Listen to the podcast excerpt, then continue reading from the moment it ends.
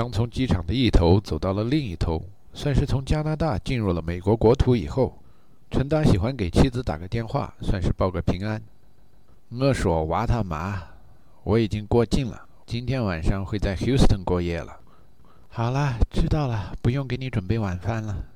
哎，你说人也真怪，以前你老过不了关，成天盼你顺顺利利的过关，现在你每次总是那么轻易的就过去了。我又老盼着美国政府关心大龄青年夫妻分居的问题，希望把你拦下来几次。人苦不知足，既得陇何望蜀乎？美国政府叫山姆大叔是男的，不叫红娘。人已经撮合我们幽会好几次了，该知足了。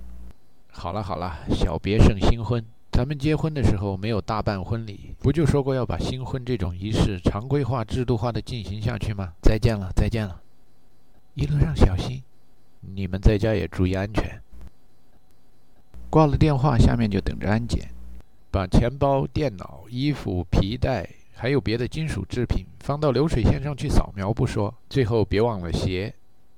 头疼医头，脚疼医脚。小时候，老师和家长总说这是坏学生，没有主观能动性，缺乏上进心的表现。没想到今天成了许多国家的安检步骤。明眼人都看得出来，若有一天某恐怖分子在三点式中的一点放上炸药，这三点就会成为下一个安检措施扫描的目标。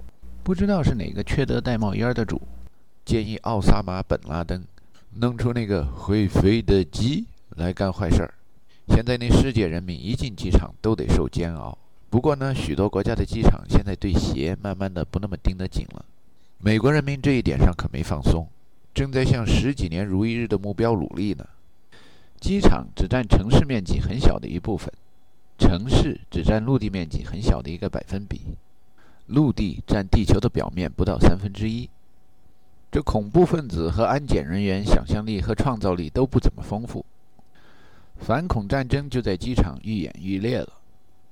不知道这以色列和巴勒斯坦人、英国人和爱尔兰共和军这么多年都是怎么过来的？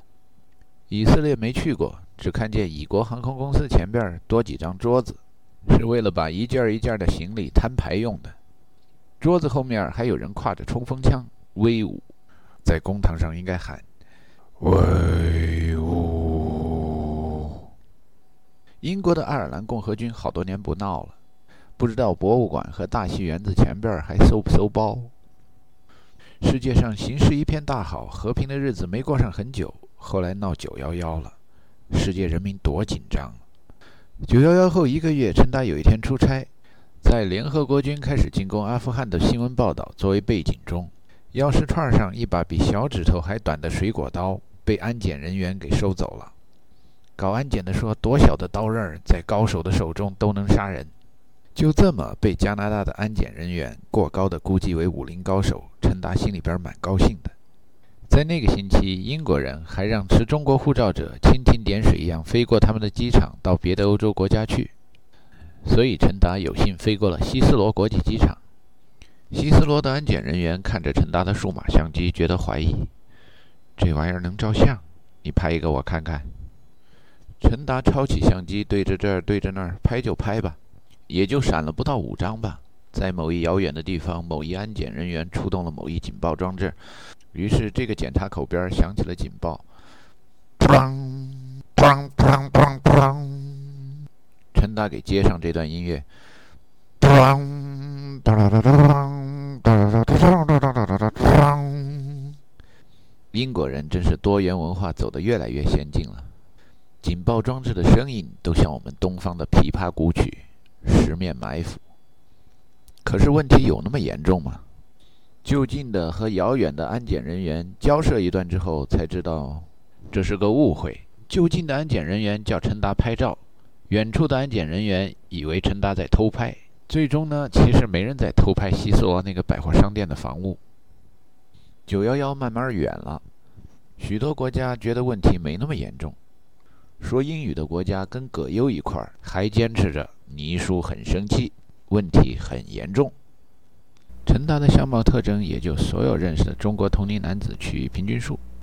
年轻的时候走在大街上，曾有一看相的哥们儿把他拦住，说他眉毛显得比平均数稍微浓了一点儿。若是行武，将来必大有出息。能被人说的威武一点，男孩子都蛮高兴。可是接着说下去，那看相先生发觉他兜里钱少，就不说他威武了。常言说相随心转，这人老了也就不能保持革命战争年代那么一股劲，那么一股精神了。可是老了老了，过美国安检的时候邪门了，还没花一个大子儿，那安检看相的就说陈达是行伍出身，在安检的节骨眼上随机的抽查，经常抽查到他不说，某些航空公司的非执法人员还喜欢扮演狗拿耗子多管闲事的角色，审查他护照上的签证。有的签证离境的时候得收走，有的签证离境的时候不能收走，但是快到期的时候又得收走。有的签证撕下来了，又得用订书钉钉回去。这签证上订书钉的孔多了，安检人员又有说道。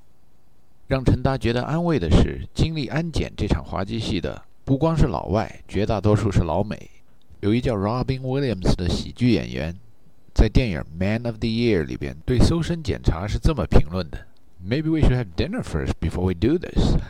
这话翻译成中文就是：对我动手动脚之前，至少得请我一顿吧。其语言环境是小姐对嫖客的对话。机场的高音喇叭里时不时地响起广播，如同文革时期对社员群众的农村有线广播，告诉大家警惕可疑的人。对机场的安全问题，那是快点换我的眼杆都来，快点换我的眼杆都来，不要开玩笑，不要开玩笑。谁要敢把革命标语或者有毛主席的图像字样拿来开玩笑的话，那是要做现行反革命的。各航空公司的飞机票有一特点：转机的次数越多，票价越便宜。作为小本经营的个体户，陈大老冲着那便宜的飞机票买。时间久了，许多航空公司的枢纽城市都有幸那么到此一游。American West 西部航空公司过 Phoenix 或者 Las Vegas。赌城的灯火晚上真漂亮。赌城的机场赢钱的人很少，不像真的赌城，老听见掉硬币的声音，大概是为了吸引顾客。看来机场的老虎机能吸引到的最多也是过客，何必费那神儿呢？Alaska Airline 经常过西雅图，西北航经常过 Minneapolis、Detroit，US Air 过 Philadelphia，Delta 过盐湖城、亚特兰大，United 联航。经常在丹佛和芝加哥转机，芝加哥机场夜间的灯火也很漂亮，跟赌城的灯火是不同的美，一个绚丽而夺目，一个整齐而规模庞大。芝加哥在中国的时候就听说过，小时候说起五一国际劳动节的来由，芝加哥据说是原版正宗罢工城市之一。可来了美国以后，问起五一劳动节，芝加哥罢工，人老美那回答都一个味儿，哦。说啥呢？后来长大了，有一电视连续剧名叫《罪恶芝加哥》。来到美国以后，问起老美对芝加哥的印象，是不是罪犯不少？他们立刻联想到：Oh, the story of the Untouchables。正面人物叫 Alien Ness，反面人物叫 Al Capone。发音很像美语里边形容爆竹开花的象声词 Capone。二十世纪九十年代了，芝加哥有名的是迈克尔乔丹和公牛队。And now, ladies and gentlemen, stand up and cheers. Get ready for your world champion, the Chicago Bulls. And here's today's starting lineup. A forward, six seven from Central Arkansas, Scotty Pippen. 然后再介绍一些不是太牛的公牛队队员，比如 A center, seven two from Australia, Luke Longley。最后呢是特牛的公牛队队员，A guard six six from University of North Carolina, Michael. Jordan。公牛队的球迷这个兴奋呐！高音喇叭再来一句：“Let's get ready to rumble。”球场里边跟着说什么的都有啊。有的说 "Let's bring down the house"，有的人说 "Let's fight"。九十年代过完了，乔丹离开了公牛队，在全国转播的电视节目中再也听不见芝加哥的高音喇叭了。一直等到九幺幺以后，若是有人在芝加哥的 O'Hare 国际机场转飞机的话，就会听见高音喇叭上说 "And now, ladies and gentlemen, The Department of Homeland Security has raised the national security alert level two。 这过往的旅客听着，哎，芝加哥公牛队的气氛又回来了。广播员最后像一个泄气的皮球一样说：“Orange。”美国国土安全局在911以后，用不同颜色的危险信号来告诫大家提高警惕。比如，红色是特别有可能有恐怖分子袭击，橘黄色是非常有可能有恐怖分子袭击，黄色是很有可能有恐怖分子袭击，蓝色是有可能有恐怖分子袭击。绿色是有很小的可能恐怖分子会袭击。九幺幺刚过那么几天，各个机场可以用红色来警告大家，后来用橘黄色来警告大家留心周围的环境。再往下降一级，用别的颜色的话，上帝，请先饶恕我。如果恐怖分子真的袭击了某个机场，这样的责任谁能负得起啊？于是全国的机场每天都在播那天的警告信号是橘黄色，不求有功，但求无过。这高音喇叭一播就是好几年，芝加哥机场的播音员播到最后一个单词“橘黄色”也没有热情了。别的机场的播音员则是说整句话都没什么热情。在常来美国串门的老外眼里，美国人民的生活方式真的变化很大。以前美国人民很潇洒，现在不怎么洒脱了。可是提起九幺幺以前和以后美国的变化，有的时候人家还不高兴。看人小布什就挺不高兴的。You are either with us or against us. 说到生活方式，See, these people hate our lifestyle. These people hate our way of life. They hate our democracy. They can never defeat us. We will never change our way of life. 不知道这话是针对谁说的。世界上绝大多数人向往富裕的时候的美国生活方式：一周五天工作制，砍砍一个小时拿三百美元，进出不用随手关门、随手关灯，能源总是够用。温饱问题，嘿嘿，从来没听人谈过。只要愿意参加奥运会的人民，就没见过不喜欢这种生活方式的。说到民主，民主，那做人民的只有傻瓜才不愿当家做主。这许多老外都疑惑了：到底谁这么不喜欢美国人九幺幺以前的生活方式了？If we would change our way of life, Al Qaeda would have defeated us。这话到底是要保持安逸舒服的生活方式呢，还是友好宽容大度的待人接物？好像现实生活中什么都没保留下来。不管承认不承认，美国人民的生活方式变了，变的原因还很难说清楚。有条件奢侈生活的人，压根儿就不想着饥寒交迫的人，或者错误地理会贫困的人，并采取相应的行动，天下就变得越来越不太平了。不过，对于有条件奢侈生活的人来说，去领会穷一点的人心里边想要什么，这不是他们的强项。到加拿大找一有点文化的人。问起美国的某总统、某参议员，甚至某州长，都能说出名字来。有一群加拿大电视台工作人员到美国哈佛大学搞一恶作剧，他们问到加拿大首相是谁，绝大多数学生答不上来。加拿大女王是国家元首，首相是政府的领导人，但是没有总统这一关衔儿。记者们编出一加拿大总统，说这加拿大总统叫 Tim Horton，拿出一张大字报，要求加拿大的 Tim Horton 总统。停止对小动物的迫害，请哈佛大学某教授签名，然后发言。这位哈佛的教授郑重其事地在电视上恳求：President Horton, please stop all policies under your administration that endorse animal cruelty。恶搞哈佛的教授，这只是兄弟之间的恶作剧。美加两国官方发言也是以兄弟相称。小布什总统一再重申加拿大是兄弟。九幺幺过后，感谢北约盟友对美国的支持。忘了提加拿大，过几天补上。